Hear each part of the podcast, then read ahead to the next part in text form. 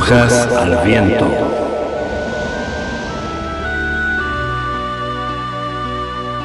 Brujas al Viento, un programa de participación abierta pensado para brujos, brujas y personas de la magia.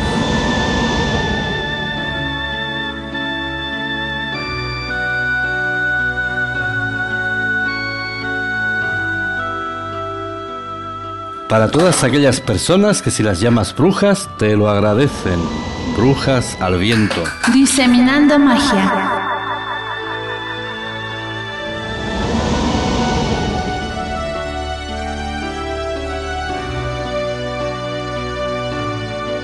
Brujas al viento en radiobrujas.es. Los micrófonos y nuestros teléfonos están abiertos.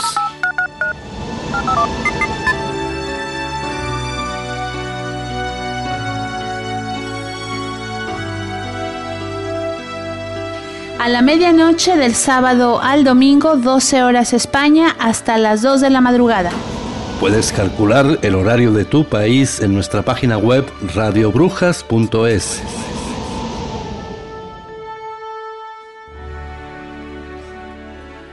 Bienvenidos, estamos en Brujas al Viento, aquí en radiobrujas.com. Les damos la bienvenida y les recordamos si desean participar a lo largo del programa, quieran hacer alguna, algún comentario, pues pueden agregarnos en Skype con la identificación brujasalviento.com. Y esta noche vamos a estar hablando de grandes personajes del ocultismo, de la Sociedad Teosófica y de Madame Blavatsky. Hola Julio, buenas noches. Pues hola, buenas noches. ¿Te ha salido bien, Madame Blavatsky? Blavatsky. Bueno, pues Madame Blavatsky es un personaje dentro del mundo del ocultismo, pues con, un personaje de esto en mayúsculas, tremendo, tremendo personaje. Fundadora de la Sociedad Teosófica. Estamos hablando nada más y nada menos que de Elena Petrovna Blavatsky. Así es. Bueno, pues ya más adelante vamos a estar hablando de este personaje muy famoso en el mundo del ocultismo, en el mundo de la teosofía y bueno, eh, de muchos más. Estamos hablando de estaremos hablando de magos y ocultistas a través del tiempo, de la historia y siempre es importante tenerlos presentes y bueno, saber a quiénes seguimos, a qué, quiénes son nuestros maestros, ¿no? Por supuesto, eh, pero lo que pasa es que eh, he faltado, me ha faltado recordarles que Madame Blavatsky eh, ya nos dejó hace muchísimos años, en el siglo XIX. Blavatsky nace en Rusia en 1831. Con ese nombre nunca te hubieras imaginado que, que era rusa, ¿verdad? No, jamás. Vamos, ni por asomo. Bueno, pues yo al principio lo dudé, pero efectivamente es rusa. Y bueno, pues eh, traemos un programa muy, muy interesante sobre la sociedad teosófica y anunciamos también, tenemos en el horno, tenemos en el caldero, se está cociendo un programa bastante, bastante interesante que, que ya dentro de poco anunciaremos. Les doy una pista. ¿Cómo se les queda el cuerpo si les digo que lejos de ser algo sensacionalista y que además existen pruebas, de que Hitler no se suicidó y que murió ancianito y viejo en una parte además de, del mundo latino, de América Latina, pues como a mí cuando me enteré. Bueno, pues ese será objeto de un próximo evangelión que trataremos a fondo y que ahora mismo tenemos en el caldero y ya tenemos los datos muy, muy, muy ultimados. Pues bueno, Brujas al Viento, un programa de brujos, brujas, para brujos, brujas y personas de la magia. Ah, muy bien, Julio. Qué bello trabalenguas tenemos en Radio Brujas. Bueno, vamos a empezar eh, por, antes de dar definiciones y conceptos de este programa súper interesante y súper denso, con muchísima información que les va a servir, pero, pero bueno, en, en grande. Hace un tiempo, hace aproximadamente un mes, una brujita que queremos mucho aquí en Radio Brujas que se llama Ye, pues nos escribió, eh, me ha escrito en mi muro diciéndome que si no me molestaba, que nos compartiera lo que opinaba su familia de nosotros y cómo, y cómo nos percibían en su casa. Y entonces, bueno, yo le dije, pues claro que no, que no pasa nada, tú escríbemelo aquí, ya, bueno, ya, ya te digo qué tan brujitas son y qué tal asertivas estuvieron. Entonces, pues bueno, quisiera compartir con ella, con todo mundo esta definición que hizo y también eh, pues mandarle un saludo muy especial porque siempre, siempre está conectada su mamá, su hija y ella pues son unas brujitas que queremos mucho aquí en, radiobrujas.com. Pues por supuesto que le mandamos un abrazo y un saludo muy, muy cariñoso a Gie o Gie. Bueno, yo le digo Ye, a lo mejor es Gie. Bueno, pues un saludo muy afectuoso y a mí cuando Carla me lo leyó me pareció una cosa súper mágica, súper tierna, porque además a nosotros nos encanta que Radio Brujas se escuche en familia. Nosotros eh, no somos tan, tan, tan originales, nosotros siempre lo decimos abiertamente. Nosotros nos esforzamos en cuanto al formato, en cuanto al banco de trabajo, eso que dicen los americanos, el workbench, nuestro sustento, nuestro sistema operativo es un intento de emular la radio antigua. La radio con la que el servidor se crió, pasó mi infancia, con la que Carla se crió, esa radio entrañable, porque es completamente mágica. La radio es un medio muy, muy mágico.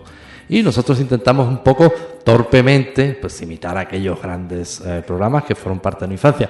Por eso cuando ustedes nos comentan que escuchan Radio Brujas en familia, Hombre, tampoco si lo escuchan solos, pues nos encanta también. Y que en familia comparten y debaten los temas de Radio Brujas y ya comentan sobre nosotros. A mí la verdad me derrite, me dan el día en el sentido positivo. Pues a mí me encantó esto que nos comentaba nuestra amiga. Así es, mira, lo vamos a compartir. Dice, bueno, eh, nos cuenta que nos imagina eh, ella y su familia en su casa, por ejemplo, su mamá, que yo soy morena, de cabello castaño largo, de estatura media, delgada, muy casual y moderna y súper jovial. Bruja, la mamá es bruja, acertó. y Julio lo imagina alto, de cabello ondulado, claro, eh, ojos claros, medio grises, canas, fuerte sin ser gordo, muy varonil. Mi mamá dice que están enamorados pero no casados. Bruja, esa señora es bruja. Como nos escuche tu marido, Carla, nos corretea, nos echa de la radio. Sí, sí. Bueno, y ahora la teoría de su hija de 11 años es que me imagina delgada, como de unos 60 y algo, cabello castaño, eh, largo, ojos cafés, delgada, buena onda, elegante al vestir, pero moderna. Y a Julio lo imagina alto, con cabello lacio, peinado para atrás, pero con unos chinitos al final, medio canoso, barba y también se viste muy elegante. y que es muy investigado. Por fin alguien que no me ve y reconoce que soy elegante. y que eres muy... En eso sí, no te equivocaste. Es muy investigador en todo, muy perspicaz y muy musculoso. Ah, o sea que lo de elegante sí se equivocó. no. Ah, o sea que lo de elegante sí no, se equivocó. No, yo no digo nada. Tú destápate, Julio. Te acabas de delatar. Te has dicho, en eso no te has equivocado. Luego, si en eso no se ha equivocado, es que en lo otro se equivocó. Mensajes, mensajes subliminales. ¿Insinúas que no soy elegante? No, es completamente elegante, Julio. ¿Este pantalón verde que llevo no hace juego con esta camisa rosa? Sí, me encantan los puntitos morados que tiene.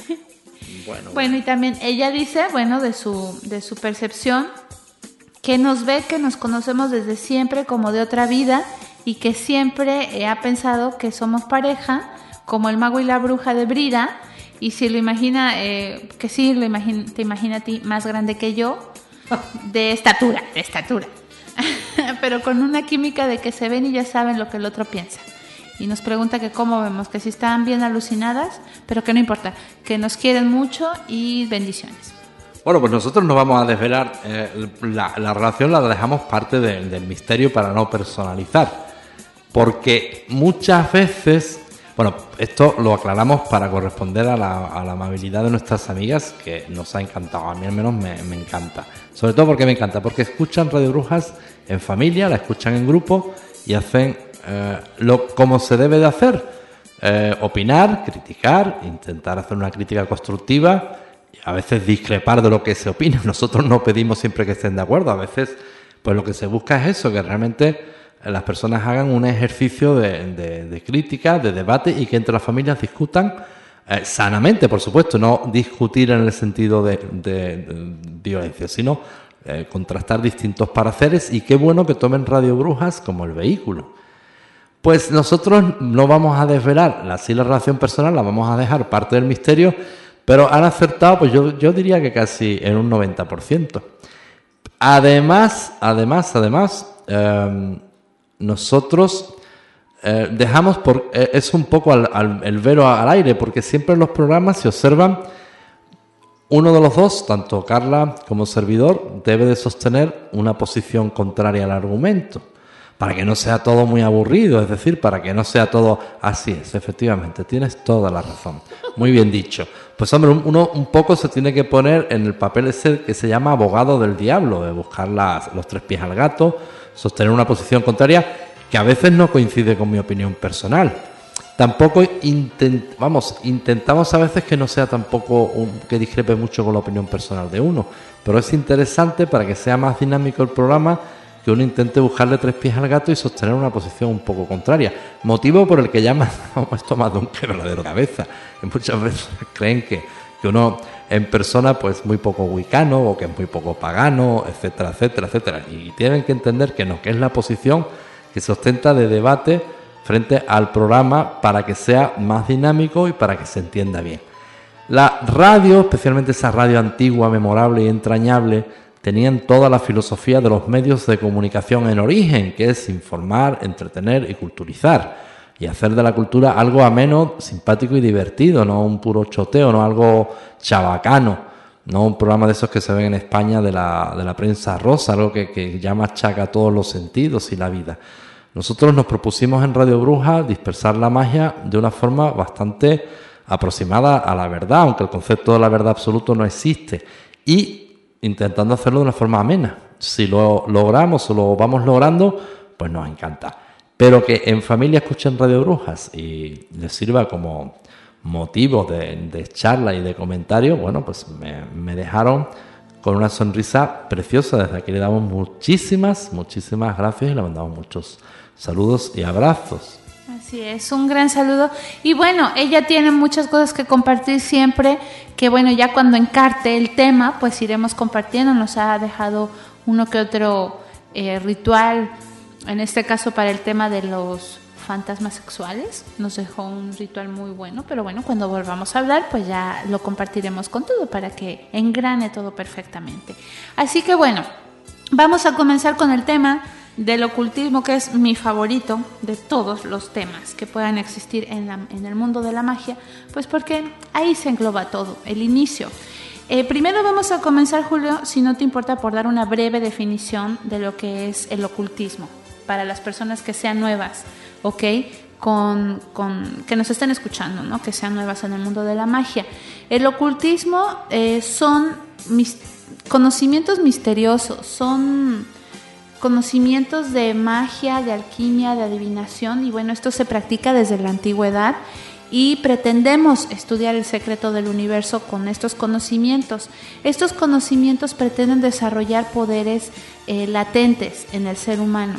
En el sentido más amplio es la dedicación al estudio de las ciencias ocultas. Nosotros eh, típicamente en el mundo de la magia pues siempre estamos preguntando, ¿y quién es tu ocultista favorito? quién es eh, o, qué, o qué tradición sigues. Esto es importante porque cuando ya estás estudiando y estás aprendiendo magia, pues la persona que te está enseñando no le brotó la magia del cerebro, tuvo que leer libros, tuvo que prepararse y tuvo que entender el tema de la magia. Entonces eh, es muy importante también para que todos los que son nuevos pues sepan el camino, el sendero que están siguiendo con la persona que les está llevando de la mano. Entonces, eh, el ocultismo, como les repito, es el estudio de las artes prácticas o, ciencias ocultas como la magia, la alquimia, la percepción extrasensorial, la astrología, el espiritismo y la adivinación, entre otras muchas más. La interpretación del ocultismo y sus conceptos pueden encontrarse en las estructuras de creencias de ciertas filosofías y religiones. Y bueno, ya podemos meternos con, un historiador británico que se llama Nicholas Clark, que ofrece una definición muy amplia donde define el ocultismo como que tiene sus bases en una forma religiosa de pensar cuyas raíces se remontan en la antigüedad y pueden ser descritas como la tradición esotérica de Occidente. Sus principales ingredientes pueden identificarse como el gnosticismo, los tratados herméticos sobre alquimia y magia, el neoplatonismo y la cábala. Todos ellos originados del área del Mediterráneo Oriental durante los primeros siglos antes de Cristo. Em, desde una postura no académica y sí más vivencial, el verdadero esoterismo no tiene nada que ver con supersticiones, con creencias, eh, fenómenos eh, milagreros, posturas que juntamente con el fanatismo del sectarismo y de la intolerancia, pues se colocan entre los grandes obstáculos para la madurez evolutiva de las personas y para el crecimiento para una conciencia más amplia y más libre. El esoterismo pugna eh, por el reconocimiento de una sabiduría universal que atraviesa mucho tiempo y, eh, vamos, en tiempo, en historia y en diferentes lugares, en latitudes, con, con muchas peculiaridades entre cultura, entre civilización y es súper rica eh, este tema, ¿no? Entonces, esto se va a continuar manifestando a través de muchas formas de tradiciones religiosas, filosóficas, científicas, capaces de contribuir a su comprensión. Para entender el ocultismo podemos leer eh, o ver videos ahora que con esta tecnología, desde físicos explicándote el movimiento del sol, desde antropólogos enseñándote nuevas piezas que, que salen a la luz, donde se empieza a definir y a descifrar todo esto, hasta los libros sagrados del ocultismo, ¿no? Em, lo importante aquí es entender que el espíritu y la materia, que son como dos polos, como eh, el padre y la madre cuya relación nace de una conciencia individual, pues logra que esta vida universal que lo sintetiza eh, se sustente en la posibilidad de una conciencia del espíritu, es decir, que todos estamos unidos en, la conciencia del espíritu, en una red de energía y esto es lo que, lo que estudiamos en, concreto, ¿no? Y bueno, ya eh, otro día hablaremos pues del desarrollo histórico, por ahora vamos a empezar con la teosofía, Julio, con, la señora Blavatsky, entonces eh, vamos a comenzar con ella. Elena Petrovna Blavatsky, nada más y nada menos, vaya, vaya nombre. Pues eh, hay un artículo bastante interesante de, Elisa del Cerro que reproducimos y que nos hace una aproximación a la teosofía, a la sociedad teosófica, sociedad teosófica que aunque se funda a comienzos del siglo XIX, en la actualidad existe. Eh, hay, eh, históricamente hay unos personajes sinceramente fabulosos que impresionaron al mismo Crowley. Eh, la propia Madame Blavatsky y después su sucesora Annie de Besant. Annie Besant. La sola mención del término teosofía, pues la verdad nos puede crear cierta confusión si nos atenemos a que en un sentido amplio y en distintas épocas, pues el mismo ha sido utilizado tanto como para referirse al neoplatonismo como al gnosticismo. A la cabala judaica o a la mística de los Rosacruces o a ciertas doctrinas de, Agripa o al mismo Paracelso eh, y a muchas, muchas corrientes distintas, porque en realidad la teosofía lo que es un sincretismo de muchas religiones y muchas doctrinas. Blavatsky en su momento lo que se plantea es que ninguna religión ni ninguna eh, doctrina está en posesión de la verdad absoluta y que ésta se aproximaría bastante tomando de cada una sus aspectos más interesantes. Lo que a todas luces en principio plantea obligatoriamente pues una formación absolutamente importante e imponente de los miembros de la sociedad teosófica como en su tiempo lo fue. También hablábamos en este programa hace no tanto tiempo de Osho, aquella secta, lo que se cree que ha sido una de las sectas más importantes del siglo XX, y como Osho también se plantea un sincretismo entre distintas religiones, especialmente entre el Islam, el cristianismo y el budismo. Pues Madame Blavatsky dos siglos antes se plantea lo mismo y con bastante, bastante éxito. Hoy podemos entender que la teosofía es para teóricos y adeptos no una religión, sino una ciencia. Ciencia o sabiduría divina alcanzada por intuición de su esencia en unión con esta. Este es el sentido que le atribuye Madame Elena Petrovna Blavatsky, me encanta repetirlo, una de las principales responsables de la difusión de esta doctrina por medio de la sociedad teosófica mentada. Eh, la raíz pues la podemos encontrar en India, surge en los tiempos más antiguos de la especulación filosófico-religiosa y adopta a través de la historia formas muy diversas, pero en general se presentan como un conocimiento superior de los secretos divinos y de los enigmas del hombre y del universo. Adquiere la forma de una mística panteísta que sin confundirse con el ocultismo a menudo lo incluye. Es decir, que generalmente un buen teósofo suele ser al mismo tiempo ocultista, pero sin que este último supuesto sea indispensable. La frecuencia con que suelen darse ambas condiciones en una misma persona ha llevado a muchos al error de confundirlos. También algunos le atribuyen ser legítima descendiente del espiritismo.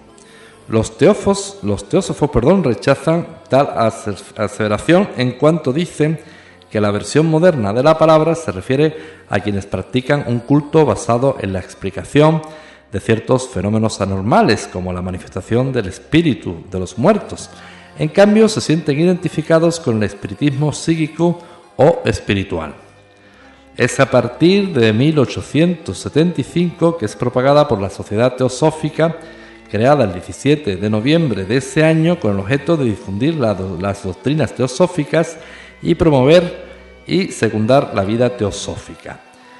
Según el memorial leído por el Dr. Buck ante la Convención Teosófica de Chicago en Estados Unidos en abril de 1889, se reconoce que no es esta la primera en ese intento, citando movimientos similares originados aún dentro de la Iglesia Católica, por personas de gran celo y fama intachable, lo que se llama personas de gran un aval moral. Estos movimientos o asociaciones se crearon en distintas épocas, adoptando algunas el nombre de teosóficas y con objetivos similares a los de la sociedad mentada.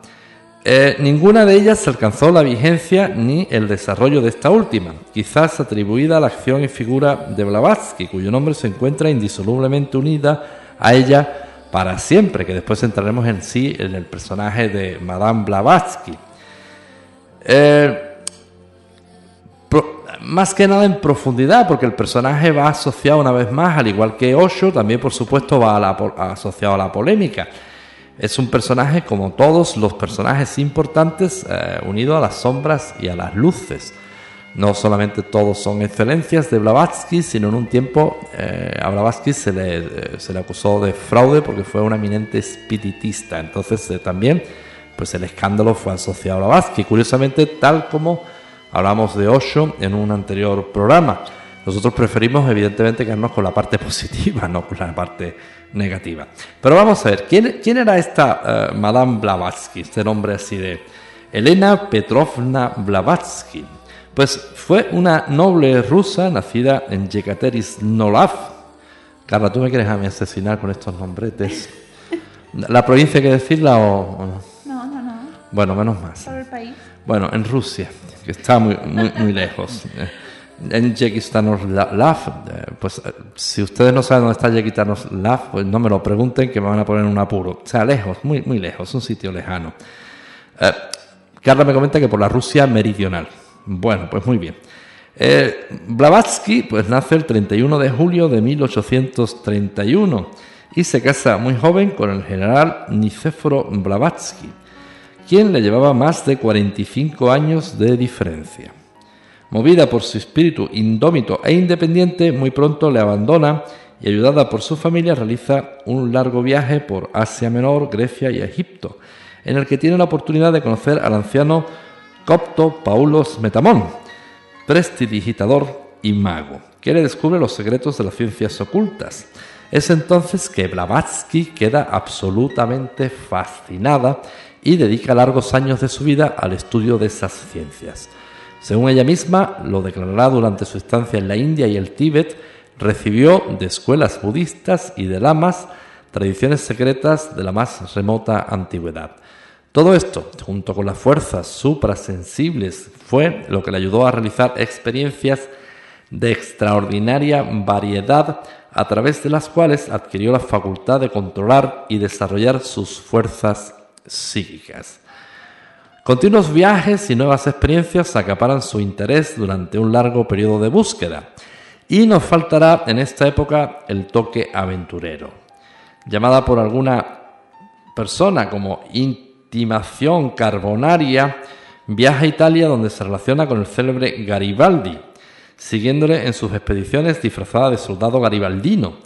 Invade con ellos los estados del Papa y combate en Viterbo a los suavos pontificios para finalmente caer herida en la batalla de Mentana, salvando milagrosamente la vida. Pues tremendo personaje, ¿eh? Madame Blavatsky. Tremenda.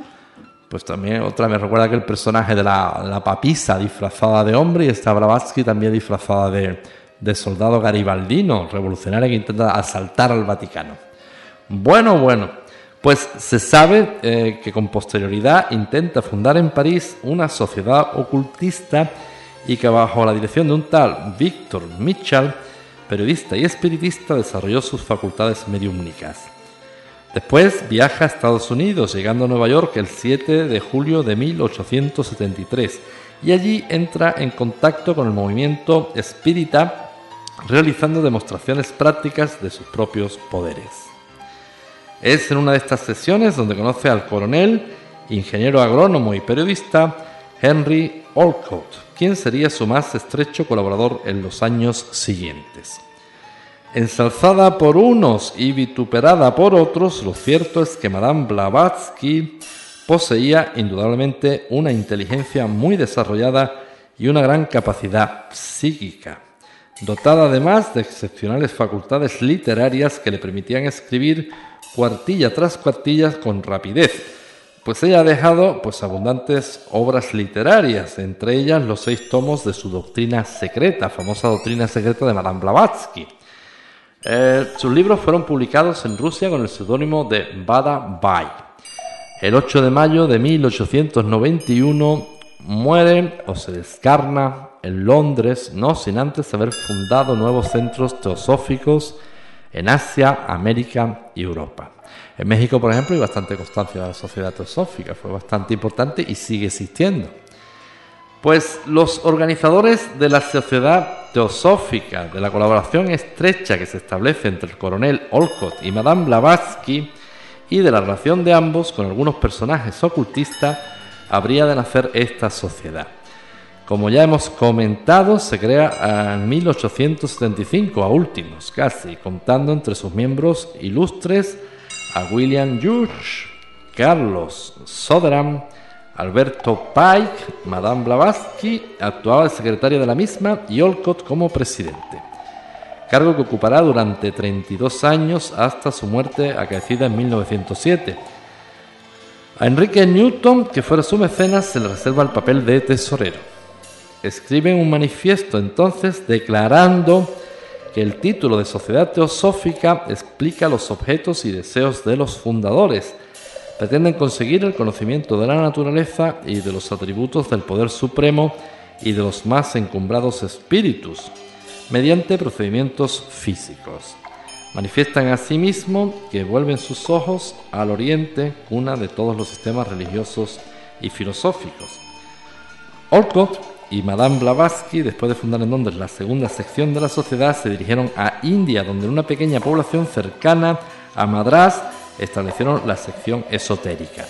La actividad allí adquiriría tal relevancia que se la conocerá como la Roma del teosofismo. Esta sección, llamada indostánica, será regida por Olcott, mientras que Hughes se ocupará de la sección americana y al frente de la de Europa queda Annie Besant. Annie Besant que en el futuro tendrá en lo que consideramos como ocultismo un gran peso. Pero es quizás esta parte la más interesante de la sociedad teosófica, la, parte que menciona el ocultismo y que impresionaría también notablemente en su época al propio Crowley. Bueno, pues vamos a una, una pausa y continuamos sobre esta extraña, misteriosa sociedad teosófica y la propia Madame Blavatsky. Ok, vamos a una pausa, no se vayan.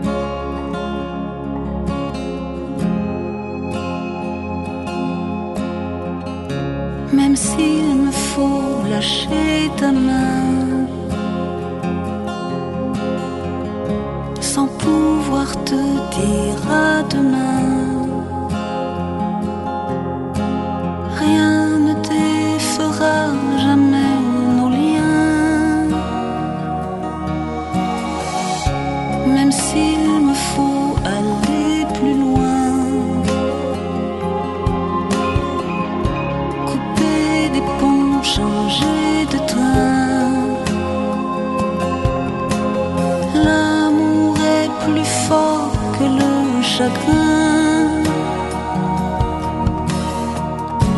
L'amour qui fait battre nos cœurs va sublimer cette douleur. Transformer le plomb en or, tu as tant de belles choses à vivre encore. Tu verras au bout du tunnel se dessiner un arc-en-ciel et refleurir les lilas. Tu as tant de belles choses devant toi.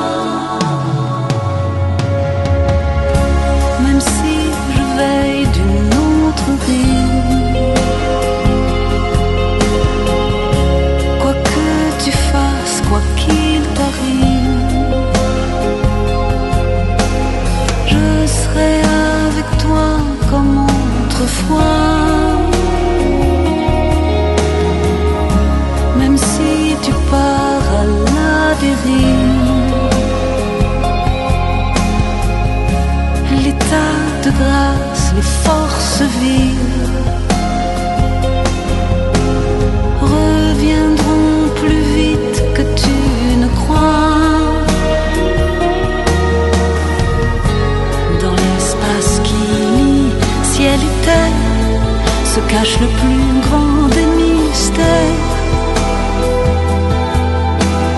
Comme la brume voilant l'aurore, il y a tant de belles choses que tu ignores. La foi qui abat les montagnes, la source blanche dans ton âme. Pense-y quand tu t'endors, l'amour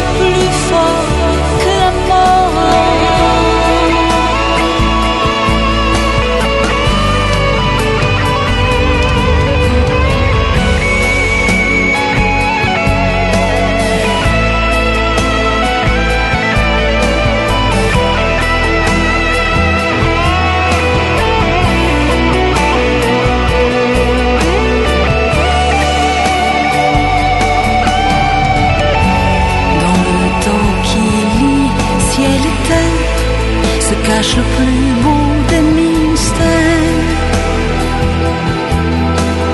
Pense-y quand tu t'endors, l'amour est plus fort que la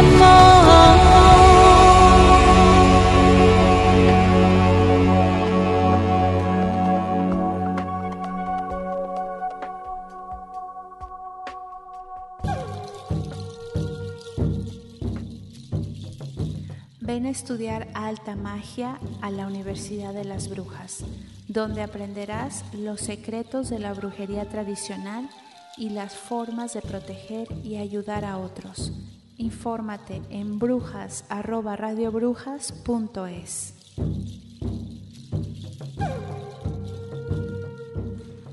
Bien, ya estamos de vuelta aquí en Brujas al Viento en radiobrujas.com.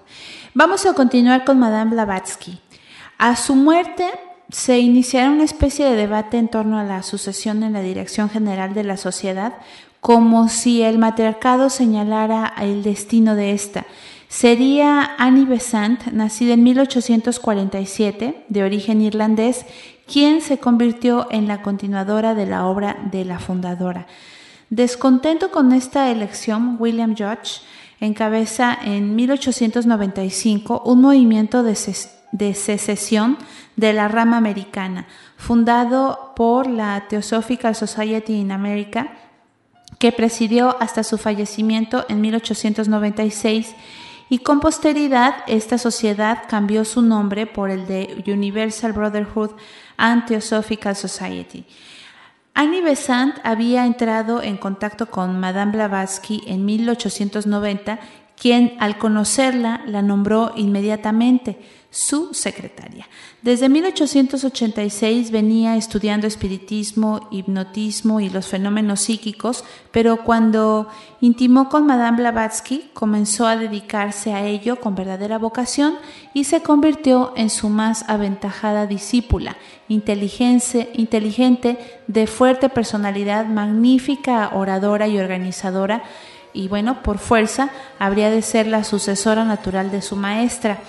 Lo cierto es que se vuelve con tesón a consolidar y a ensanchar la sociedad, prestando especial importancia a las asociaciones educativas. En esta tesitura, fundada en Benares, el Hindu Central College y en, la en una universidad en la India, la acción que desplegó en ese país le valió en 1930 que la Universidad de Benares le otorgara el título de doctora. Iluminada, según afirmara por los Mahatmas, eh, codificó los preceptos generales del, teosofismo y escribió prolíficamente sobre temas filosóficos y religiosos, haciendo gala de gran elocuencia y muy buena oratoria. Propagó la doctrina de centenares de conferencias, las más notables de ellas fueron las que pronunciara en 1911 en la Sorbona. Pero, a pesar de la habilidad con la que se desenvolvía, no todos fueron aciertos en su conducción. El vaticinio de que un nuevo Mesías se reencarnaría en la figura de su discípulo Krishnamurti le valió el rechazo de Rodolf Steiner, secretario de la sección alemana, quien plantea su separación en 1913, fundando la Sociedad General Antroposófica, rama disidente que establece su sede en Dornach, Basilia, y que cuenta en la actualidad con más de 70 fieles diseminadas en varios países.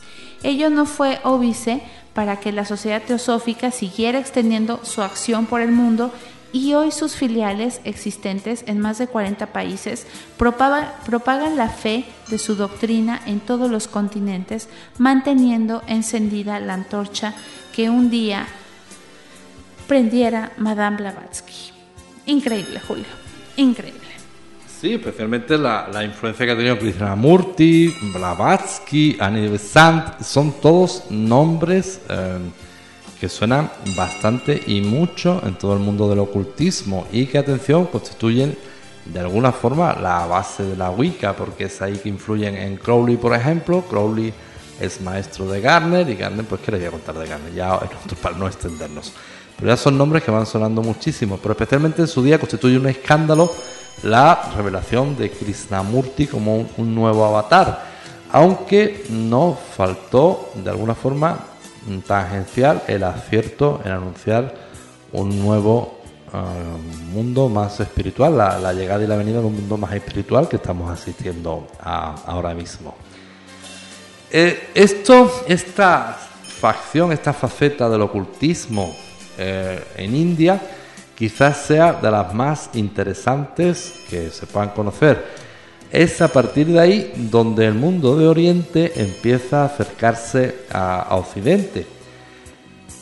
Tenemos que recordar que Oriente nosotros lo conceptuamos como un todo, pero Oriente tiene unas, separaciones clarísimas y bueno y, meridianamente trazadas, como es el mundo de Japón, el mundo de China y el mundo de India. Hay que recordar que no es hasta 1950 que Solier de Marant introduce la acupuntura en Occidente. Imagínense cómo están las cosas, algo tan eh, tremendamente útil, práctico y beneficioso para la humanidad como la medicina tradicional china y la acupuntura, solo llega a Occidente en 1950. ¿Por qué? Por su propia complejidad. Sin embargo, otras eh, doctrinas especialmente de India, tuvieron más, ah, un mensaje mucho más claro y fueron mejor recibidas. Eh, la doctrina teosófica hunde sus raíces en los tiempos más antiguos y sobre todo en la filosofía orientalista, de la que extrae lo principal de su línea filosófica y religiosa. La teosofía es fruto de la antigua sabiduría india o de evoluciones de la misma y en términos asequibles pues podríamos sintetizar su credo como el de cuerpo de verdades que constituyen la base de todas las religiones, según los teósofos. Concepto que ya habíamos mencionado antes.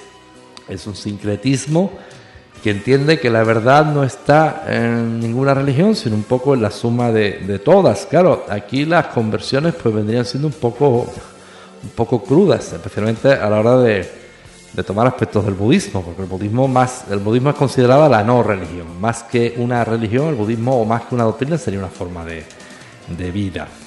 Pues al hablar de este tema nos debemos ceñir a aspectos eh, doctrinales que difunde esta sociedad.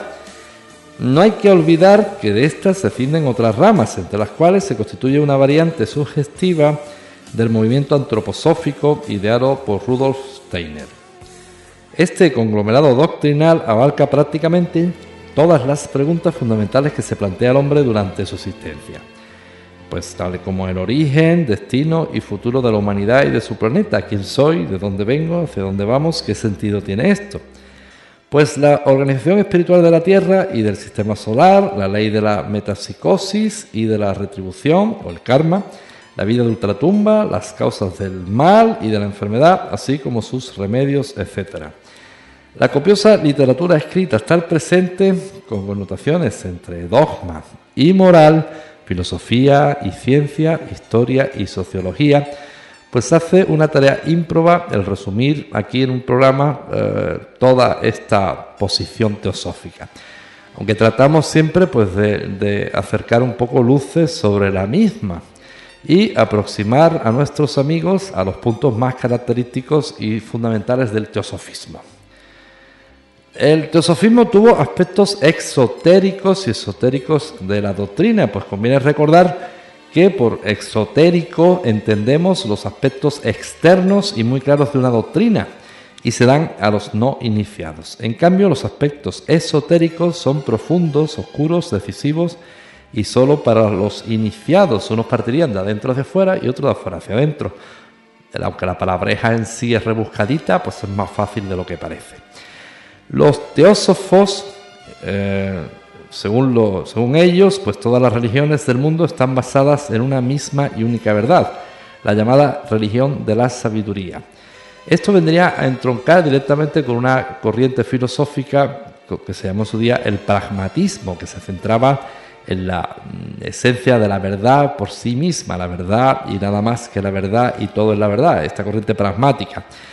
Pues la teosofía se perdió muchísimo en este empeño en la búsqueda de la verdad, como una especie pues, de, de ícono de un valor absoluto que ya otras corrientes espirituales posteriores demostraron su futilidad y su práctica inutilidad de perder tiempo en la verdad, porque ya entendemos el concepto de la verdad y la no verdad.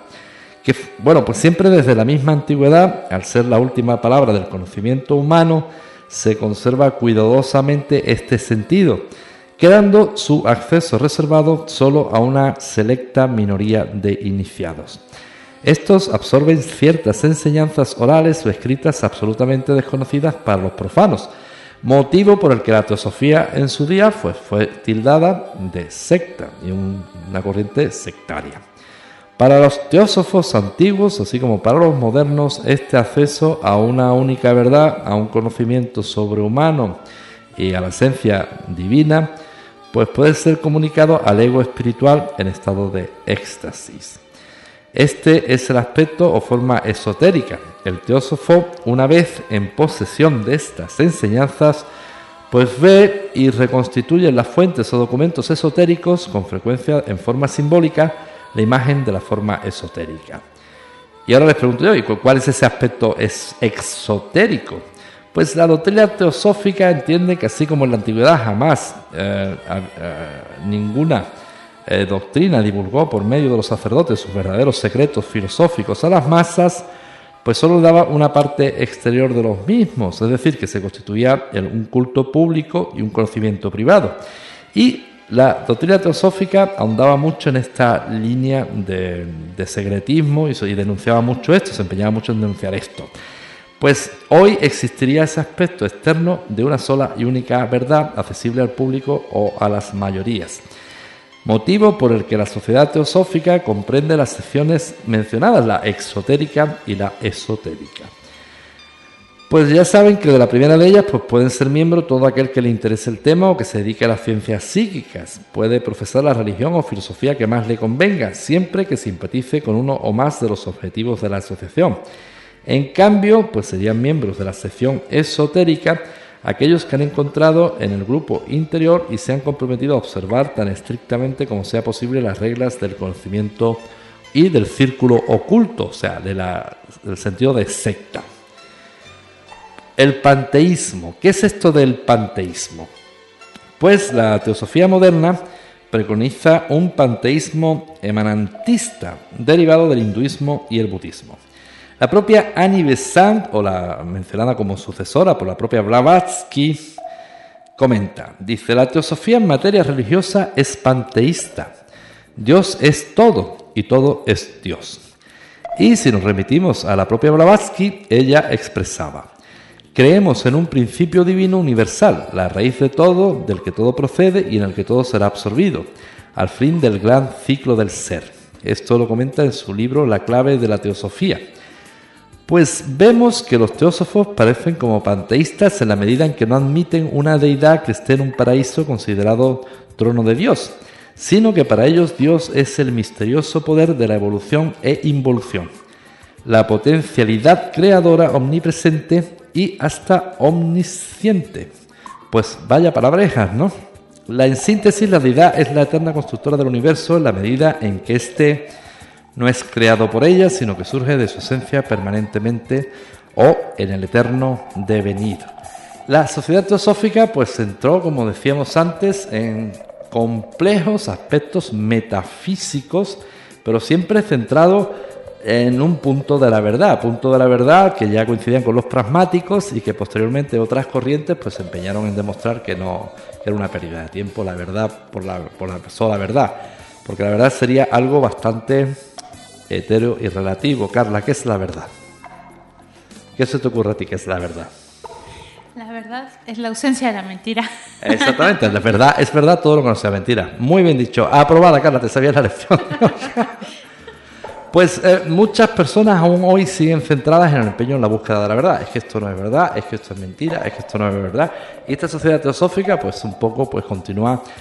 Mm, hay que entender que ellos responden a, a una demanda la sociedad teosófica, curiosamente, surge en, una Europa bajo demanda, donde se demandan alternativas a qué? Pues una vez más al, catolicismo, porque el catolicismo se quedó estancado ya en el tiempo de los cátaros, en el siglo X, o sea que, que la gente, eh, la espiritualidad planteaba eh, demandas que no costaban en la Biblia como texto sagrado. Entonces, eh, surge por eso del inconsciente colectivo corrientes como la doctrina teosófica, que tienen bastante, bastante éxito, pero la, doctrina teosófica de nuevo cae en lo mismo, la búsqueda de la verdad, la verdad de la existencia de, Dios, de no Dios, y, y, todo una cantidad que destinan a, libros de metafísica sobre el mismo concepto de la verdad. Finalmente, otras corrientes posteriores de pensamiento, que a su vez no inventan nada nuevo, sino que recogen conceptos, por ejemplo, taoístas, por los taoístas la verdad en sí misma les importa bastante, bastante poco. Están más ocupados en otras cosas y dicen que esas cosas distraen mucho. Ay, pero bueno, bueno, bueno. Eh, a ver, y bueno, poniéndonos en el tema wicano, ¿qué son los wicanos? ¿Panteístas o politeístas? Bueno, pues la, la, yo diría que politeístas más que panteístas, ¿no? Pues los dos. Los dos, ¿no? sí. Pues aquí tú eres la, la experta y si tú dices que los dos, pero yo, yo diría que es más politeísta que panteísta. Sí, pero bueno, es, eh, diferentes tradiciones lo manejan diferente. Pues según, exactamente, según las tradiciones, pero, pero después eh, Wiccan, aunque sea la vieja religión, pero ya el auge, ya hemos comentado antes el linaje, de donde proceden la mayoría de las, de las, de las doctrinas, la mayoría de las escuelas, la mayoría de los grandes maestros. Y es cierto que Madame Blavatsky toma algo que se digiere bastante, de una forma bastante cómoda en Occidente, que es el hinduismo. El taoísmo ya cuesta bastante, bastante ser digerido y solo pues se atreve con bastante éxito y en medicina tradicional china Solio de Morán, que Morán está muy poco considerado dentro de este mundo y no tiene el huevo que merece. Pero Solio de Morán es el año 1950. Exacto. Y bueno, em, nos mandan un saludo aquí en la página de Facebook. Dice Arlette que buenas tardes, buenas tardes Arlet, que está escuchando el programa en vivo eh, sobre Madame Blavatsky y que le encantó la canción que pusiste en francés. Pues dile que es de la autora, Carlos, vamos, lo pronuncia mucho mejor que yo. ¿De quién es la autora? François Hardy, ahí está. Hardy, Hardy, ¿es François Hardy? Pues hemos puesto de François exacto. Eh, a ver, en mi pueblo se lo pronuncian de esta forma. Es François Hardy. Y es Francois. Francois, Francois. Pues es una... Bueno, pues ya la letra, si la hemos puesto, eh, el otro día la pusimos en Ay, Radio es que Brujas. enamora, qué vocecita más linda. madre Y aparte mía. de la... Madre mía, de la, la letra es, es- es una bruja, con mayúsculas, porque las letras son todos, bueno, bueno, pues ya, si tienes ocasión de mirar la letra que la hemos publicado en Radio Brujas, vas a ver que la letra es muy curiosa. Eh, ya te cuento la, la historia un poco de, de eso que nosotros la hemos adoptado poco menos que de sintonía. Eh, a Carla le encantó y estaba todo el día tatareándola y me gustó mucho. Y la consideramos muy mágica. ¿Por qué? Porque a nosotros nos, nos gustan las ah, melodías que usan la, la voz como una melodía, que no distraiga del mensaje, que podemos hablar y tenerla de fondo. Ya no tanto podía ser el inglés, porque por ejemplo Carla es bilingüe, habla bastante bien inglés y español, entonces la distrae mucho el inglés. Entonces optamos por el francés, que es muy musical y precioso. Y una hermana de Colombia, Nana, que le mandamos muchos eh, saludos, pues nos comentó, ¿saben la letra? ¿Han oído la letra? ¿Entienden la letra? Digo, pues no, como es francés, ni idea. Pues miren la letra y nos puso la letra y la letra resultó, ¿qué crees? Elementos de alquimia, elementos de tarot, elementos de magia. Digo, pues con razón estábamos como en casa con Pues esa- por cierto, un gran abrazo. Muchas gracias, Nana, por tan bello, bella contribución que tuviste con nosotros al buscar todo eso. Bueno, vamos a, a seguir con el tema de magos y ocultistas del siglo XX. Vamos a continuar con nuestra historia del ocultismo, que es súper densa, súper bonita. Vamos, es que estudiar todas estas cosas, Julio, esto, eh, resumirlo en un programa de, ¿de qué es? ¿Dos horas? Es, vamos Sí, así, a, sí. así, ah, bla, bla, bla, bla, Es un- acelerado. es un trabajo, es un trabajo arduo, pero a mí principalmente yo veo una frontera importante entre estas escuelas y su filosofía y su forma de impartirla. Hay una, una división muy clara entre ellos y lo que consideramos ahora la, la modernidad, eso entre comillas que suena medio raro. Esta gente era muy dramática, era una gente muy trágica, incluso las sesiones espíritas o de espiritismo eran unas sesiones, vamos, la escuela antigua es terriblemente dramática. Yo no sé si ustedes han tenido ocasión de asistir a alguna sesión de espíritas, pero prácticamente es que esta gente parece aquello una el teatro en el mejor sentido del teatro, pero le ponen un, eh, un empeño a aquello que es, la gente se lo toma muy muy en serio.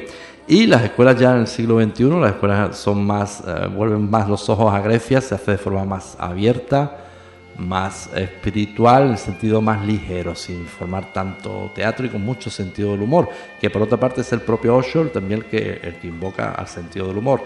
Son muchos, muchos gurús los que invocan y siempre recuerdan el sentido del humor, que aquí faltaba, se echa mucho de menos en la sociedad teosófica. ¿eh? Es verdad. Pero bueno, ahí tenemos por eso a, a- al Dalai Lama que nos echa el cable de vez en cuando con nuestras intensidades, tanta seriedad. En mira, este por mundo. ejemplo, muy muy buen ejemplo, el Dalai Lama. Es un señor que ríe, sonríe bastante, Ay, me tiene, encanta, es me un señor único y especial. Y bueno, pues ahí en un tiempo se llegó a acuñar esa frase que decía, eres más raro que la sociedad teosófica contando un chiste. Eso sí que estuvo gracioso, Julio. Bueno, eh, la existencia de la brujería en el mundo de hoy es una tremenda paradoja y no obstante es un hecho real. Eh, hay un- una persona que dice que por cada persona que se burla de esto, hay otra que cree y con frecuencia un practicante de este arte pues es fascinante. La brujería se halla extendida por Europa, eh, reina en África, es una parte aceptada de la vida cotidiana en Oriente, constituye una sombra opresiva en el Caribe, es conocidísima en América del Sur y se practica en Estados Unidos. Obvio es de decir que los nuevos jefes políticos de África, eh, hombres educados que están al frente de las flamantes repúblicas eh, de la actualidad, pues utilizan y temen la hechicería y la magia. Por consiguiente, sería un error creer que las culturas y civilizaciones del pasado han sido borradas de una vez para siempre. El famoso retorno de los brujos tiene actualmente casi finalizado el siglo XX una verdadera significación. Y aquí quiero hacer una, una pequeña nota hablando de estas cosas de pues de los, de los líderes, ¿no? Con, el tema que te comentaba, solo para transmitirlo a nuestros amigos de, de Radio Brujas. Eh, esta persona que convocó a la manifestación de los venezolanos, una de dos, o tenía eh, un astrólogo que le dijo perfectamente la fecha para, para levantarse con el pueblo, o no tenía ni la más. Y vamos, no tenía ni la más remota idea de cuando eh, llamaron. ha estado raro con Mercurio, ahí ha estado bastante, bastante raro. Ha estado bastante, bastante, bastante raro. Entonces aquí se queda uno, bueno, o sabía exactamente la influencia eh, astrológica que iba a traer todo este movimiento, o no tenía ni idea.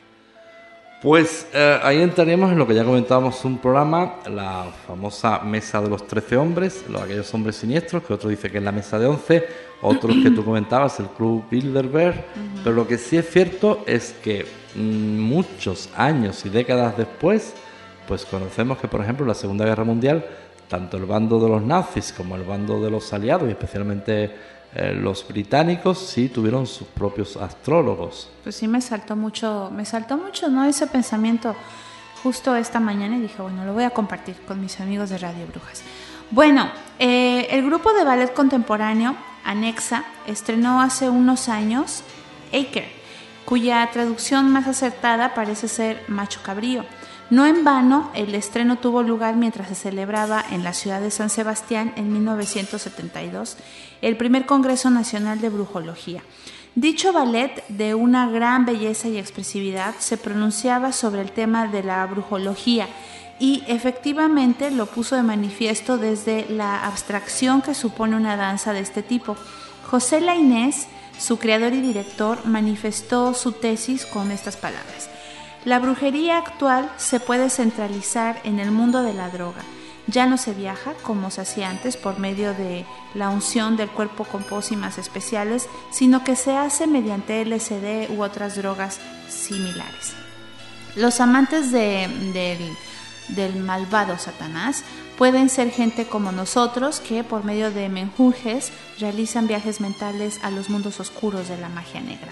El ballet concluía que la transformación de un aquelarre en un festival eh, a una danza pop. Entonces, esta opción por una supervivencia de la magia y la brujería en nuestro tiempo ha sido ampliamente tratada por historiadores tan serios como el profesor Rico Abello, para quien todo lo esotérico, sobrenatural y prodigioso adquiere carácter y nueva fisonomía. Aquí hay que hacer una nota de que por cada brujo existen 10.000 brujas. ¿eh? Para todos los brujos que están escuchando. ¿Ok? ¿Qué pasó, Julio? Pues, ya sí, sí, sí, eso es puro matriarcado, por mucho que me digas, es puro matriarcado. Claro que sí, claro que sí. Entonces todos los brujitos, con mucho cariño, achantaditos se ven más bonitos aquí con las brujas. ¿Puedo, puedo discrepar? claro que sí. Te doy permiso, pequeño. Bueno, este elemento fundamental para el crecimiento y extensión de la brujería de todos los tiempos han sido las mujeres, especialmente las campesinas y las que habitan o habitaban en suburbios eh, de las ciudades. Por cada brujo, dice Jules Michelet, existen 10.000 brujas. El hecho es cierto y se explica por dos razones principales. La primera, de orden biológico, la mujer es un ser muchísimo más sensible que el hombre a las influencias extrañas. Y antes de que diga la segunda, dime, Julio. Y evidentemente también hay que reconocer, y porque eso ya es eh, magia densa y oscura, especialmente porque la cosmogonía femenina tiene una facultad, tiene una habilidad que no tenemos los hombres, como es la sagrada menstruación. Eso es un poder que nosotros no tenemos. La menstruación no solamente tiene ese sentido de como de incomodidad, etcétera, etcétera. En, magia, pues las brujas lo saben, son palabras mayúsculas, eh, facultad que no tenemos nosotros. O hay un debate ya muy, muy antiguo de la filosofía que considera la diferencia entre el alma y el ánimo. Decía, el ánimo es masculino y el alma es femenina. Por ahí no le faltaría razón. Pues Y bueno, la segunda eh, pues sería que en los hogares y en las eh, en otros lugares, bueno, en diferentes lugares del mundo, la mujer es mucho más desgraciada que el varón, ya que pues fatigada por muchas maternidades desempeña duras y ásperas tareas del hogar y además cuida pues vamos, estamos hablando de, de 1970, por ahí, que se ha hecho este, que bueno, que Jules Michelet ha escrito sobre esto donde menciona pues que las mujeres estaban en el proceso este de la liberarse y todo esto, entonces pues antes tenían muchísimos hijos, ¿no? Y ellas vivían totalmente pues entregadas a sus pequeños y eso pues sí que te, creaba una tensión, ¿no? Por otro lado, eh, la sexualidad es también compleja y tiene salidas menos fáciles que la del hombre. Todo esto la convierte en víctima propicia de las creencias demoníacas y la transforma en bruja o bien en frecuentadora de las brujas. Entonces es una teoría de Jules Michelet. Bueno, no le falta razón porque también nosotros en Radio Brujas hemos recogido muchos testimonios de célebres inquisidores que decían esto mismo, que la mujer siempre tiene más tendencia al mal. Me acuerdo de uno que decía en latín, fémina viene de fe y minus, de menos fe. O sea, estos son planteamientos muy serios que decían los inquisidores en el siglo XIV, por ejemplo que la palabra fémina venía de fe y minus, menos fe. Imagínate, que se nos pongan aquí enfrente estos. Vas a ver lo que les pasaría. Entonces, eh, sacerdotisa de una religión pagana desaparecida, echadora de cartas, hechicera, a veces criminal, la bruja es el enlace con el mundo de lo paranormal, con las antiguas religiones, con las viejas creencias. Obsérvense que hay muy pocos brujos en la historia de la brujería. Todos los procesos y las hogueras están llenos de figuras femeninas. En España aún hay brujas por todas partes. En San Sebastián, en el monte de, en el monte de Ulía, vivía hasta hace poco Marichu Guller, que era una mujer muy culta y con poderes de adivinación muy especiales. Marichu ha estudiado magisterio y está familiarizada con las obras de Freud, Jung, la Escuela de, Ginebra y tiene un gran conocimiento sobre la brujería del pasado y la de hoy y confiesa que su edad alcanza los 3.500 años. Entonces, aquí uno se plantea muchas cosas, ¿no? Aunque a decir verdad, pues no está muy segura de su edad. Aquí, bueno. Pues yo.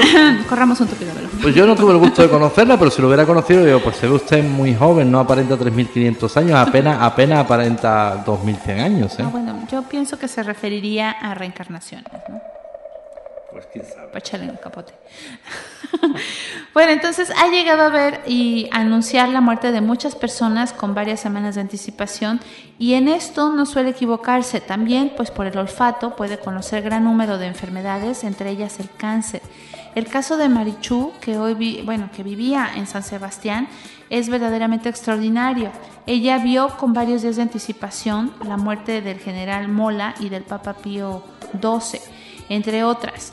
Muchas personas a quienes ha tratado esta bruja divina aseguran, convencidas, que están ante un caso que ha de ser tomado muy, muy en serio. Lo suficiente para que nadie lo tome en serio y para que los medios y todo el mundo y el gobierno se encarguen de silenciarlo. Exactamente, exactamente. Eh, la forma que hay que hacer para divulgar estos casos es por psicología inversa. Siempre al Estado, recuerden, es decirle a una persona eh, absolutamente interesante como ella, era decir, no, no tiene importancia ninguna, no, eh, esta mujer no merece la pena y entonces ya todo el Estado y los medios le dedican atención. Pues eh, vamos a hablar ahora de los magos y ocultistas en Francia. el retorno de la magia y de la brujería pues nos demuestra que a pesar de todos los esfuerzos de la técnica, el hombre sigue siendo una tremenda incógnita, un principio de los principios, cargado de poderes que él mismo ignora. Las prácticas de magia y brujería constituyen el misterio menos oculto de Francia. Tres o cuatro mil magos y brujos de ambos sexos, de los cuales hay 500 en la capital, en París, y lo comparten con varios millones de franceses y francesas. La brujería en Francia pues tiene una tradición eh, bárbara, enorme. en Francia hay buenísimos tarotistas. Solo en los 20 distritos de París, 10.500 ansiosos consultan todos los días a los que pretenden curar o adivinar el porvenir y cada cita viene a costar eh, de 100 a 1000 francos. Pues teniendo en cuenta que, bueno, pues esto era antes del euro, calculo eh, aproximadamente un franco venían siendo 16, eh, pues 1000 francos como 16.000 pesos. Bueno, esto es un lío calcularlo. Pues aproximadamente háganse cuenta que viene costando como 500, 600 euros, según la fama del mago o el brujo vidente. Dice la conocida vidente Regine que el don, el poder y la vocación son la clave para ejercer su tentadora profesión. Una bruja de categoría es Madame Frederica, que a sus ochenta y tantos años desayuna con champán, adora ser querida, mimada y nunca acaba los elogios sobre sí misma. Su vida ha sido muy novelesca, una vida a la rusa. Champán, guerra, amor, dice y chapurrea varios idiomas. Pues esta bruja vidente, dicen que la más experta de París, la de élite, recibe clientes en su despacho del barrio de Saint-Honoré y navega entre millones. Pues Madame Frédéric fue la que anunció la vuelta del general de Gaulle en 1957. El más joven brujo de Francia es Patrick Lanaud, de veintitantos años de edad, talla mediana, espesa barba y abundante cabellera. Su cara recuerda a la de un playboy, pero es sin embargo un místico puro. Eh, esta tradición de brujos y eh, brujas en Francia tiene un mérito que tenemos que recoger y no sería justo que no lo calláramos si no lo comentáramos en Radio Brujas. Eh, esta persona fue Maurice Messeguet. Maurice Messeguet fue un brujo importante, especialmente un gran conocedor del tema de las plantas medicinales. Pero Maurice Messeguet eh, tiene el terrible mérito de haber coordinado eso que sería, podríamos considerar como un rey brujo. Maurice Messeguet coordinó a todos ante el siguiente problema. Eh, frente al Estado francés no había diálogo alguno entre brujos, tarotistas, personas de, la magia y el Estado, y todos estaban en, la oscuridad y en la marginalidad. Situación que sigue pasando ahora en bastantes países en pleno siglo XXI. Y es en, la Francia de los años 50 eh, que Maurice Messeguet primero logra vertebrar a brujos y brujas para tener un diálogo con la administración. Y fruto con este diálogo, que es muchas veces lo que habíamos hablado, por ejemplo, con, nuestra hermana Nana, que tratan ellos de luchar porque la, la Wicca sea legal en Colombia, es Maurice Messeguet quien esta batalla la inicia en Francia y quien toca una clave a la que es muy sensible el gobierno, a todos los gobiernos del mundo. ¿Para qué vamos a contar tonterías? Esta clave es decirle, mire, nosotros somos tantos miles de personas y queremos pagar impuestos, queremos pagar, pero como usted no nos reconoce, ¿cómo le pagamos? Y el Estado francés dijo, ay, qué interesante, me quieren pagar. ¿Y cuántos son? ¿A cuánto ascendería estos impuestos? Ay, pues mire, sí, lo voy a reconocer. Y entonces es a partir de Maurice Messeguet que se eh, crean unos estatutos, se crean escuelas por las que, entre otras cosas, siempre se garantizaba mucho la salud del ciudadano. Ya eh, se alejaban de la superchería, de quien ponía su salud en manos de unas prácticas muy, muy poco ortodoxas, que ya sabemos que lamentablemente han ocasionado accidentes, sino que tanto el brujito y la brujita tenían que ir a una escuela de conocimiento y aprender lo que estaba haciendo. Eso se lo demos a Maurice Messeguet en Francia, donde allí se vertebra bastante el mundo de la brujería. Y lo logra tocando la clave a la que era sensible el gobierno de Francia. Le quiero pagar impuestos. ¿Me dice usted cómo? Y eso en representación que lo aceptaron bastantes miles de brujas y brujos. Es el tip que heredamos de Maurice Messeguet que nosotros siempre recomendamos con los distintos estados. Es decir, nunca hablar de, de brujería y de hechicería, hablar de religión y después lo, obvio lo patente, la, donde cada gobierno le duele, que suelen ser los, los impuestos en el caso de los franceses. Así es, y bueno, vamos a dar un salto ahora a Inglaterra con las brujas inglesas. Eh, la magia y la brujería pues son un asunto secreto, por lo general, eh, no obstante, los que guardan dicho secreto eh, son los que andan mezclados en ello. Y esto es particularmente cierto en Europa Occidental y Estados Unidos, donde el ocultismo, la brujería, el satanismo deberían de haberse extinguido eh, ante el progreso de la educación y la cultura, aunque en realidad no haya sido así. Existen muchas personas en Londres o en sus cercanías que están muy interesadas en diferentes prácticas eh, de la magia y la brujería y actualmente se calcula que en Inglaterra hay más de 30.000 brujas. También cuenta el país con numerosas tiendas de libros especializados donde pueden hallarse los volúmenes más extraños que tratan sobre el ocultismo, hechicería y brujería africana y oriental. En la actualidad son muchos los que han alcanzado una fama repentina a través de algún suceso directamente relacionado con la magia y con la brujería Entonces, uno de los principales es el ya fallecido Gerard Brousseau Gardner, que fue el jefe de los brujos y brujas de Inglaterra y quien puso en manifiesto los nombres de varias brujas, Eleanor Bond, Pat Crowner, Louise Person, Monique Wilson, entre ellas. Otros altos eh, sumos sacerdotes del culto son Jack Braxelin y el solitario y misterioso eh, mayor Derek Woodby, de gran experiencia en cuestiones de brujería, pero que no sirve a los ocultistas que no son brujos.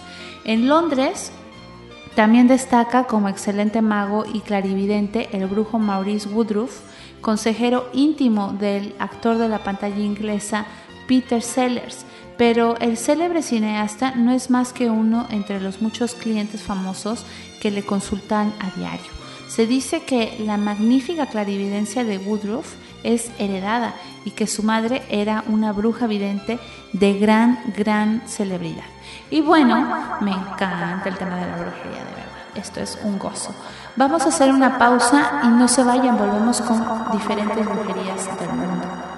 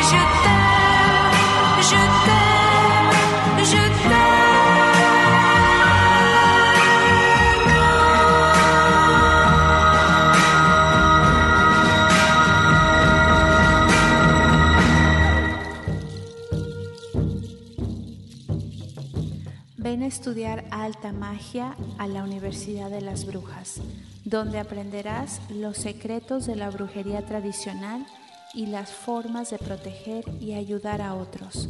Infórmate en brujas@radiobrujas.es.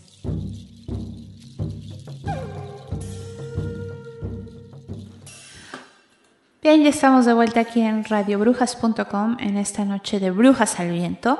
Les recuerdo a las personas que nos están escuchando, mañana eh, tendremos un programa especial a la misma hora y el día miércoles tendremos, piensen positivo, les tengo un nuevo proyecto, no se lo pierdan, va a estar muy interesante, 100 días de felicidad. Vamos a trabajar ese proyecto en Radio Brujas. No se lo pierdan, de verdad que les va a motivar muchísimo a ser felices por 100 días. Nada más, 100 días en todo el año. Bueno, pues eh, tenemos que estar pendientes a 100 días de felicidad. Continuamos haciendo un repaso al mundo de la brujería. Pues ahora hablamos de la brujería en Italia. Pues eh, aunque en ningún rincón de, Italia se, libre, se está libre de magos y brujos, principalmente eh, la zona de Calabria y en Sicilia, donde más practicantes hay de, este, de la brujería. Pues podríamos agrupar a agentes de ambos sexos, tanto brujas como brujos, casi en igualdad de proporciones en Sicilia. Y al igual que en otras partes del mundo, aquí también se, se toma la brujería como tradición. Se habla también de niños con poderes mágicos eh, en un sentido muy, muy mediterráneo. Esto es un sentido muy mediterráneo, el haber nacido con el don, nacer con el don, que bastante se, no se considera igual en la esfera de habla inglesa. Es un sentido muy mediterráneo. Eh, también hablan, ellos consideran especialmente los niños que nacen en Nochebuena, el mago de Napoli es uno de los pocos brujos que ha conseguido gran fama en el país. Pues el mago de Napoli eh, es diplomático profesional y hombre de, carrera universitario. Goza en Italia de un gran predicamento y sus adivinaciones y curaciones gozan de alta estima entre la alta sociedad italiana. Esto prueba que la brujería florece y que no está restringida, como algunos pueden creer, únicamente a campesinos analfabetos. Pues eh, es un poco el tono que vamos observando conforme va llegando la era de Acuario, que ya estamos inmersos en la era de Acuario, donde la, brujería pues ya cada vez iba perteneciendo, la figura especialmente de la bruja, a un perfil de persona culta. En el sur de Italia, cada aldea posee su trega, allí se llaman así las brujas, aunque muy pocas de ellas estén especializadas en la magia negra.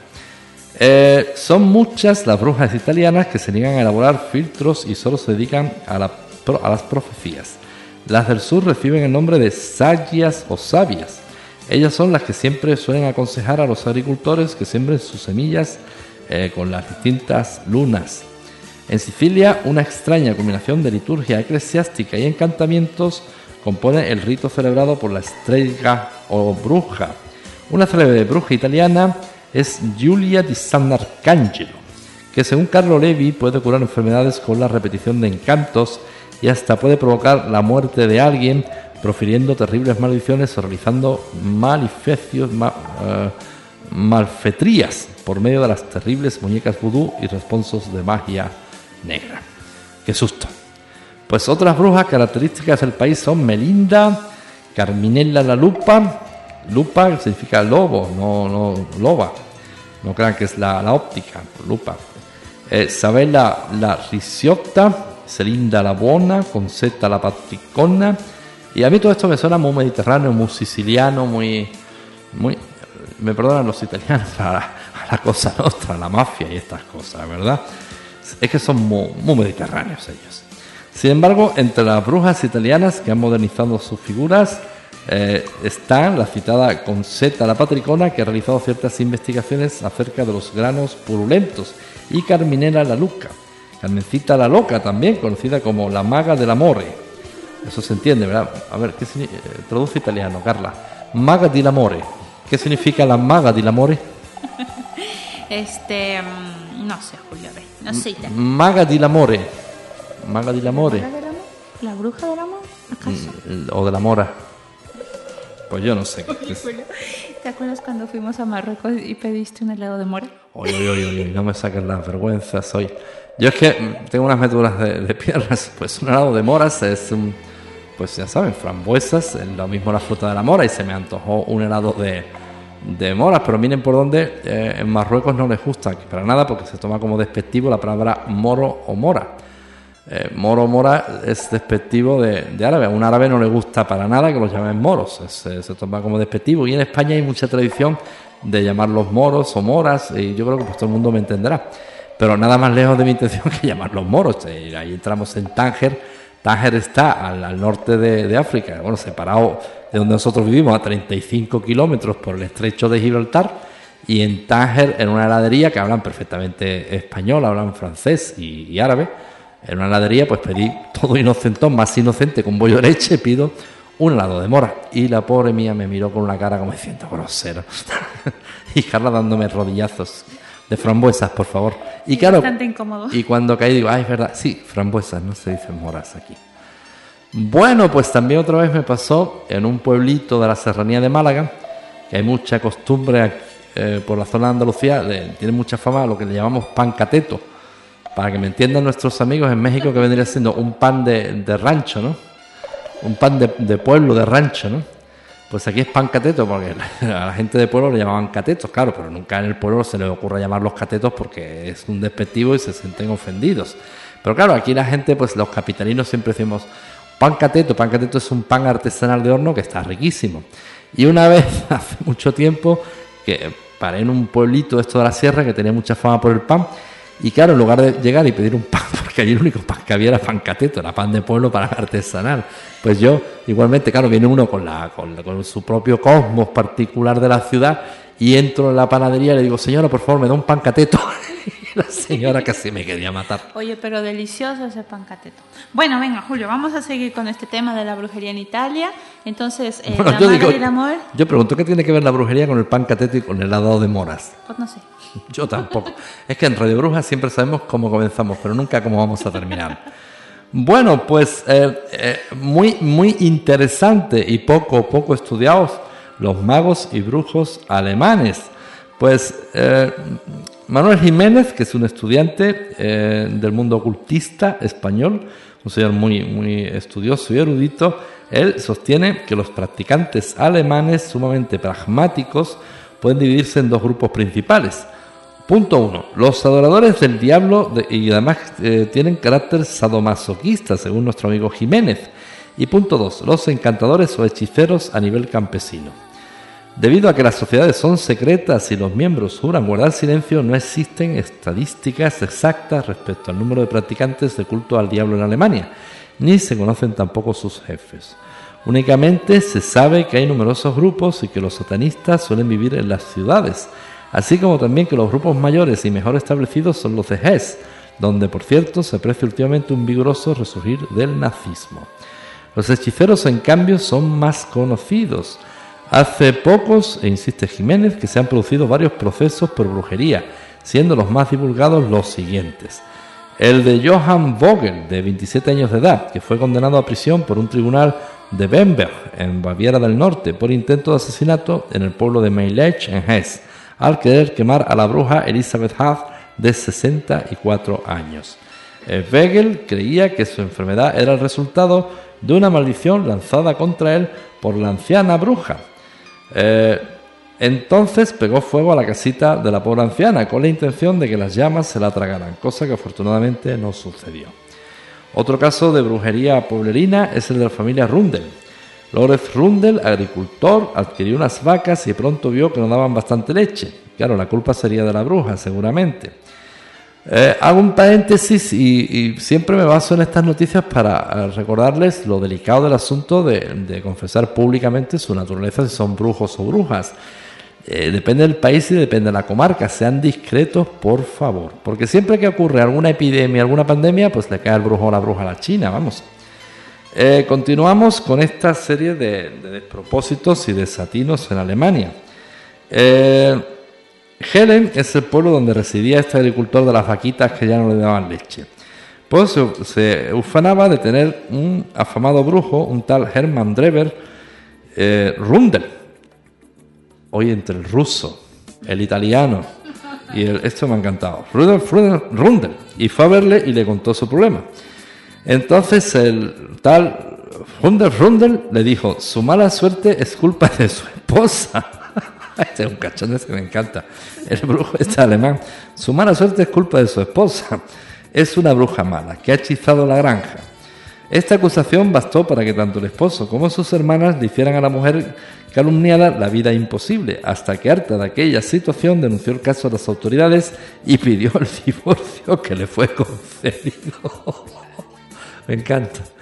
tengo que ir más a Alemania. Esto mira, ¿en, qué, año fue eso, Julio? No sé, esto es un cachondo. Este, es cosas que no han cambiado para unos. Este, este, este, me, este, este me encanta, este me encanta. Pues tras una pesquisa policíaca se declaró culpable al brujo Drever, que fue condenado a varios meses de cárcel. También Rundel y sus hermanas fueron condenadas a diversas penas. Eso por paletas y por ignorantes. Y en cuanto a la ex esposa de Rundel, acusada injustamente de bruja, abandonó el pueblo de Gedlen para no volver jamás, ni yo volvería. Pues desde aquí le mandamos un, un caluroso saludo a la señora que andará perdida por Alemania y ni ganas de volver al pueblucho ese de paletos, vamos. Pues para que veas cómo está el mundo, Julio. Y bueno, eh, la brujería en Suiza y en Holanda, ¿verdad? También hay que dejarla pasar, es muy importante. Quizá parezca extraño, pero la última ejecución en Europa por el delito de brujería tuvo lugar en Suiza el pacífico y adinerado paraíso de Europa. Sin embargo, no fue hasta pues la ejecución de este último signo de la brujería en la burguesa suiza en 1939 un juicio por asesinato tuvo su origen en la hechicería popular. En efecto, un hombre fue procesado y condenado por la brutal y mortal apaleamiento de una mujer. Su defensa consistió en afirmar que ella lo había embrujado. En su opinión era una peligrosa bruja, pero el, tribunal no compartió este punto de vista. Este crimen demuestra que todavía se hallan pues vastas regiones donde aún subsisten las creencias en la brujería y en las tradiciones que hablan del mundo de lo paranormal. Holanda es otro país en el que nadie esperaría encontrar brujerías, pero pese a ser un país pequeño, goza de una gran fama por sus brujos, sus videntes y clarividentes. Se cuenta que cuando la reina Juliana de Holanda dio a luz a su cuarta hija, y a la princesita pues empezó a sufrir de un defecto visual. La atribulada soberana recurrió a una afamada curandera en demanda de ayuda. Durante una temporada dicha curandera gozó de una gran influencia entre los círculos de la corte, pero el fracaso de la bruja en mejorar la vista de la princesita por métodos mágicos y las presiones de las personas más allegadas a la realeza obligaron a la reina a cesar de sus investigaciones sobre la magia con el resultado del despido de la curandera y de sus remedios místicos. Eh, Gerard es un adivino que provoca admiraciones y controversias. Tiene unos cincuenta y tantos años y vive en Utrecht.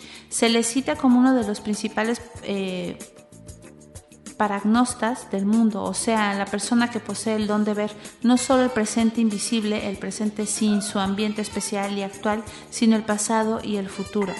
Croiset no puede aplicar su poder, ha ayudado a la policía a resolver muchos casos difíciles y últimamente intervino en la desaparición de un chiquillo cuyo cadáver se pudo encontrar gracias a las indicaciones de este paragnosta extraordinario. Otro asombroso clarividente holandés es Peter Hulkos, que contribuyó hace poco al descubrimiento de la identidad de un asesino. El crimen era muy misterioso ya que se creía que existía una víctima, pero no había aparecido el cadáver. Tras varios meses de infructuosas pesquisas, fue llamado Hurkos, quien aseguró a la esposa del desaparecido que el cadáver de su esposo sería encontrado en cierto punto del río Támesis, y así fue.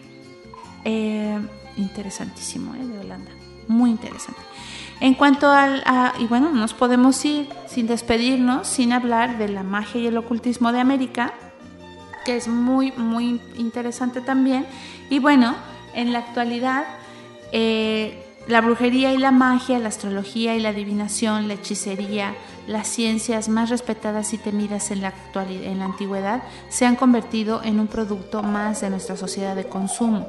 Sin ir más lejos y a título anecdótico, puede afirmarse que en Estados Unidos se calcula que hay más de 10.000 brujos y astrólogos profesionales, organizados estos últimos en una sociedad presidida por Al Morrison, que defiende sus derechos.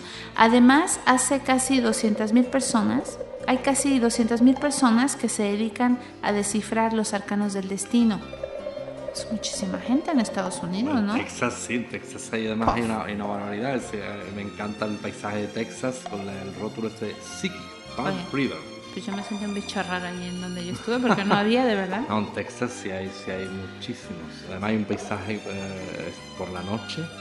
Me encantaban los rótulos, esos unos rótulos preciosos en inglés. como unas casitas súper de bruja, casa de bruja, ¿no? Y es que eh, tú sabes que en Estados Unidos hay un ambiente rural que poco o nada tiene que ver con este que nos muestran las películas de, de unos Estados Unidos del siglo XXI, con mucha tecnología, todo lo contrario, el ambiente rural en Estados Unidos eh, es de lo que más me gusta a mí. Y ahí entras por la noche en lugares con lluvia, unos cartelos al viento, este de psiquic, eh, tarot y no sé qué. Yo estaba encantadísimo. Y un sitio eh, que es toda una contradicción es el estado de Nueva York, apenas ya saliendo de, lo que es la, ciudad de Nueva York, pues yo creo que a dos horas por ahí dentro del el propio estado de Nueva York, que es chiquito, hay unos paisajes ahí, hay hasta ciervos, hay bosques. Y bueno, ahí hay unas brujas, bueno, bueno, bueno, para que no tiene nada que ver con lo que es Manhattan, con lo que es la Gran Manzana, no tiene nada, nada que ver. Y eso te lo encuentras prácticamente a dos horas de, Nueva York. Wow. Qué barbaridad. Bueno, pues resulta que eh, Carol Ryder, eh, pues otro que será Omar Costela, Solar, etcétera, pues son nombres de algunos de los más célebres magos y astrólogos que trabajan en Nueva York, en Hollywood y otras populosas ciudades americanas. Y es que en América, gracias a la televisión, la magia y la brujería han penetrado en todos los hogares, lo cual está permitido pues impulsar y popularizar las llamadas fiestas de las brujas. En Norteamérica goza de gran fama la clarividente Jan Dixon, que por medio de la bola de cristal predijo sucesos tales como el asesinato del presidente Kennedy y otros de gran importancia. Lo sorprendente es saber que la señora Dixon, como otros videntes, eh, jamás acepta dinero en pago de sus profecías. Justo es reconocer, sin embargo, que así como Estados Unidos es un crisol de todos los pueblos, el resto de América es un crisol de la magia y de la brujería.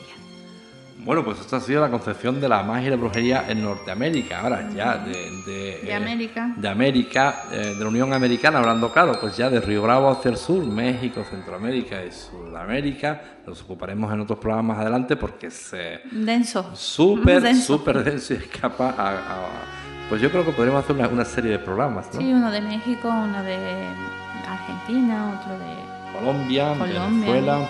Y bueno, por cierto que le mandamos mucha luz, muchas bendiciones y todas nuestras bendiciones y buenas vibraciones a nuestros hermanos y hermanas de, México, Michoacán, de Venezuela, que todos sabemos las horas que están viviendo. Y también, bueno, pues aunque no nos escuchen, aunque no tengamos que, bueno, quién sabe, pues en Ucrania, pues saben nuestros amigos también las horas que están viviendo allí son horas terribles y horas temibles. Y esperemos también que la situación de Venezuela pues un poco pues entren en razón y se normalice la situación que es lo que todo el mundo quiere.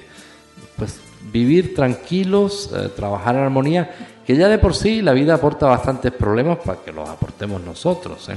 ya cuesta bastante estar en el marco de la paz con resolver los problemas diarios para que encima los políticos se dediquen a, a agobiarnos la vida. Uno por una razón otros por otra pues sea lo que sea, el marco siempre es el diálogo y la paz. La paz siempre construye. Así es, y bueno, no es el consejo parroquial, ¿no? Que, cae pesado, pero eh, sí es importante decirles que eh, no nos veamos eh, separados, ¿no? De, Ucrania ni de Venezuela. Al final de cuentas todo esto nos afecta a todos, ¿no? misma gente de, de Michoacán y todos los problemas que están pasando en México pues eh, aunque sea mandarles mensajes de, luz, en visualizaciones de energía positiva, cuando puedan y quieran, pues sí se los recomiendo, ¿no? Para pues para que todo esto se mejore de alguna manera, ¿no? Porque como siempre decimos en estas teorías junglianas y de pues ya de los de los antiguos somos energía y todos somos lo mismo a final de cuentas. Pues efectivamente. Bueno, pues ya por hoy eh, terminamos esta edición de Brujas al Viento. Eh, esta serie que iniciamos eh, hablando de personajes importantes del ocultismo. Y bueno, pues sin nada más que añadir, agradeciéndoles su asistencia, se despide de ustedes Julio Marín. Y Carla Solís, hasta la próxima.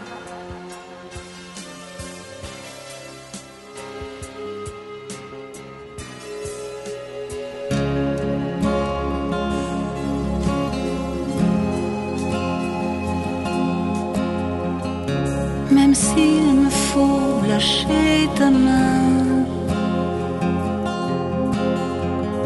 sans pouvoir te dire à demain.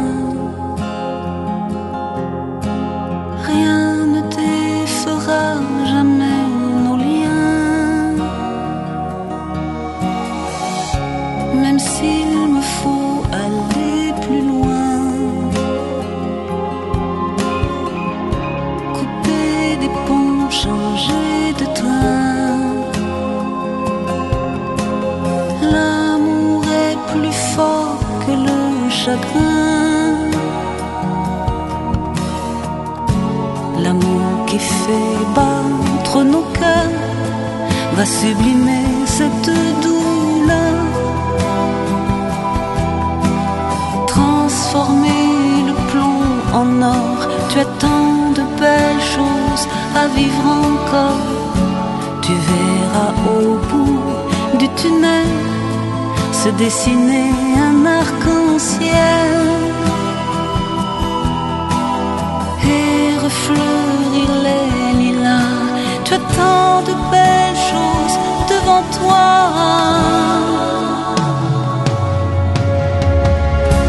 Même si je veille d'une autre ville,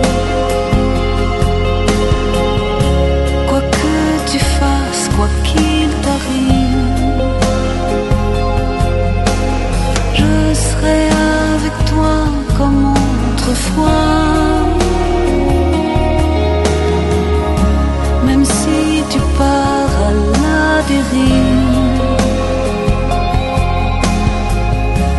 L'état de grâce, les forces vives reviendront plus vite que tu ne crois. Dans l'espace qui lie ciel et terre se cache le plus grand des mystères.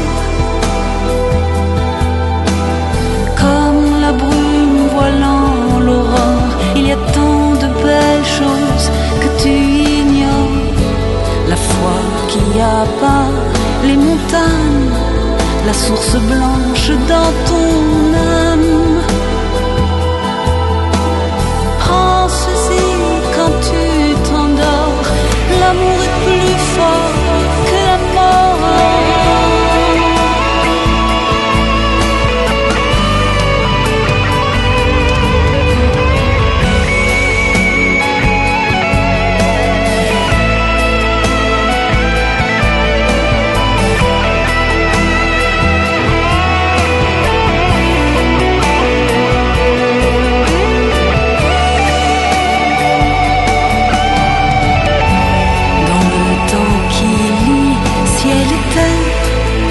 cache le plus beau des mystères. Pense-y quand tu t'endors,